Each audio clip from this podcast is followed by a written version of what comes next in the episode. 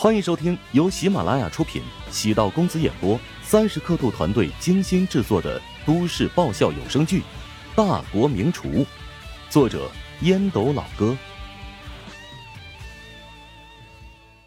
第三十一集。活鸡只露了个头，在红色的塑料袋外面，不停的左右晃动。丁禅心里生出古怪的念头，看起来应当会很好吃。还没有反应过来，乔治将鸡给拽出塑料袋，手起刀落，一片血光。丁禅还没有来得及捂住眼睛，鸡已经成为尸体，被无情的丢入装满沸水的铁桶里。你会拔毛吗？丁禅摇头，不会。乔治摇头，暗忖自己聘了个啥都不会的姑奶奶呀。这个，哎，算。给鸡拔毛呢，其实很爽的啊！水温够烫，轻轻一搓便可以全部退下，就跟脱衣服一样简单。丁禅好看的眉眼皱成一团，有想要逃跑的冲动。乔治见自己的幽默没有逗乐丁禅，觉得有点失败，索性闭嘴，开始专心致志的对付这只鸡。一般出售家禽的地方都提供宰杀服务。乔治选择自己杀鸡，是因为做这道菜需要流血去毛，将鸡胗、心、肝等保留洗净，尤其是鸡血，将是这道菜的重要精华所在。将鸡块剁成四厘米左右，与鸡杂沸水焯过，装入瓦罐，再将冬笋切成大片，腌制的咸肉切块，茶树菇泡发洗净，去除老蒂。百叶结用碱水泡过，漂净。乔治取出一个黑色的罐子，从里面倒出透亮的清水，加入绍酒、精盐、姜葱，封罐，上火开始炖煮。乔治开始另起炉灶，再准备其他几道小炒的配料。鸡汤要煲至少三个小时，小炒呢，等汤完成之后再准备也不迟。丁婵望着乔治熟练的在厨房里行走如风，突然意识到，乔治最大的信心在哪里了。他是个手艺精绝的厨师，这将是食堂做好的基础。整理好一切，乔治拨通电话：“喂，徐老师，有空吗？我请你吃个便饭。”“当然有空。”徐鹤翔从病床上瞬间坐直身体，眼睛放光。哦，对了，有两个好友来探病，能带上他们蹭饭吗？可以。乔治爽快的答应道。徐鹤祥挂断电话，迫不及待的开始穿衣服。两位朋友丈二和尚摸不着头脑，究竟是什么情况，让徐鹤祥前后像变了个人似的？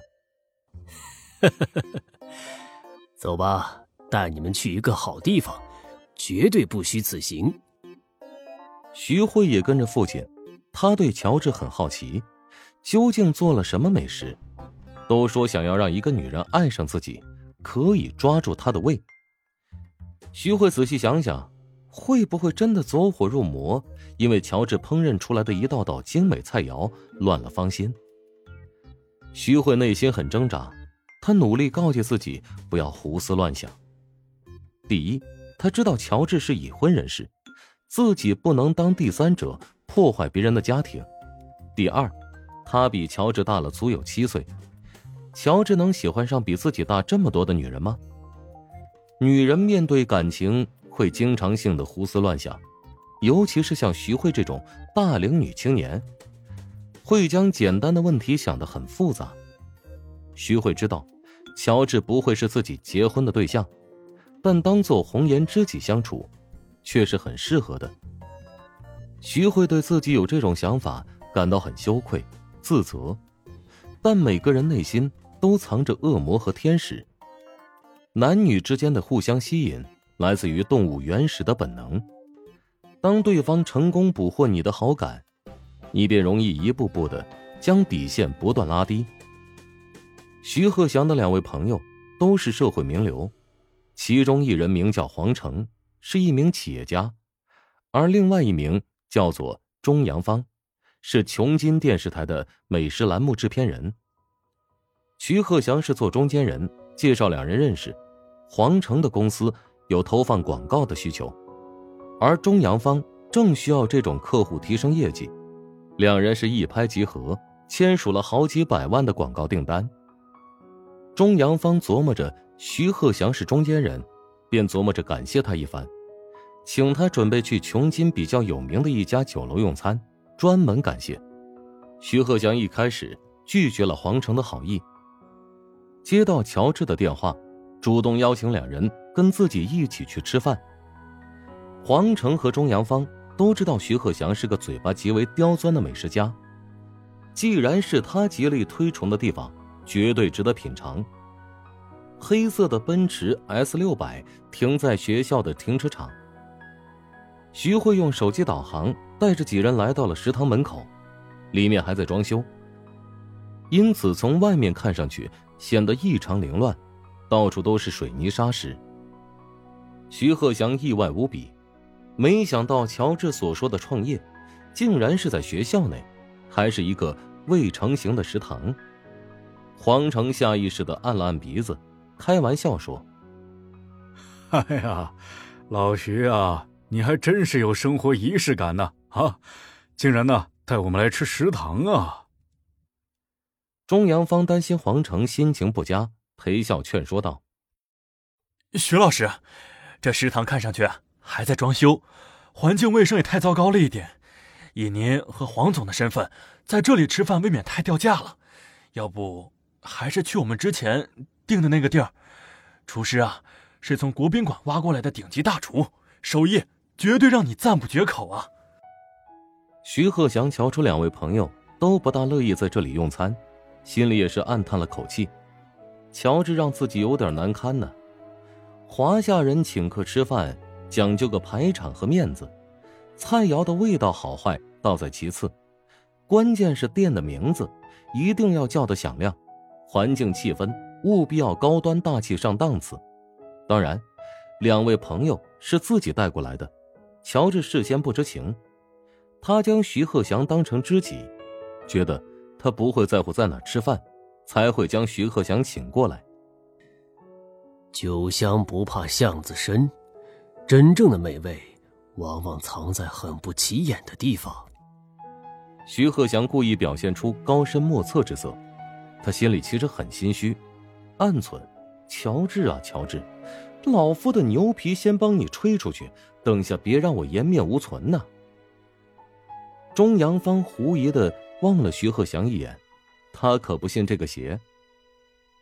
徐老师，我是专门做美食节目的，去年曾经安排栏目组做过遍访琼金大街小巷的节目，我有这个信心。但凡是有点名气的小店，我都了然于胸。这个地方我还真没听说过。那今天就让你这个美食栏目制片人大开眼界一番，不然的话。你不知道什么叫做井底之蛙，坐井观天。黄成哈哈大笑，知道两人是在故意开玩笑，插话打断两人争执。那那那啊，我做裁判，等下如果的确如徐老师所说呢，是深藏不露的一家美食店，那么中制片就认输，晚点唱歌、洗澡的服务呢，都由你来安排了。如果说。味道一般啊，徐老师可就辜负了这美食家的称号嘛！找机会要帮我公司写一篇美文，免费的放在你的自媒体平台上。徐鹤祥没好气的瞪了黄成一眼，你最为狡猾，横竖都是你赚便宜。钟阳方眉飞色舞的感慨道：“只能说黄总是个地道精明的商人。”黄成是钟阳方的客户，钟阳方肯定得巴结他。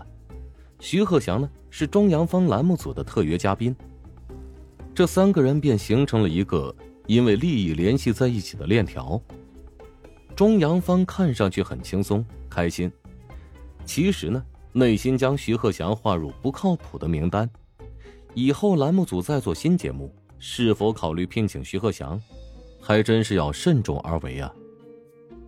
徐鹤祥的情商很高，哪里看不出钟阳芳的心情啊？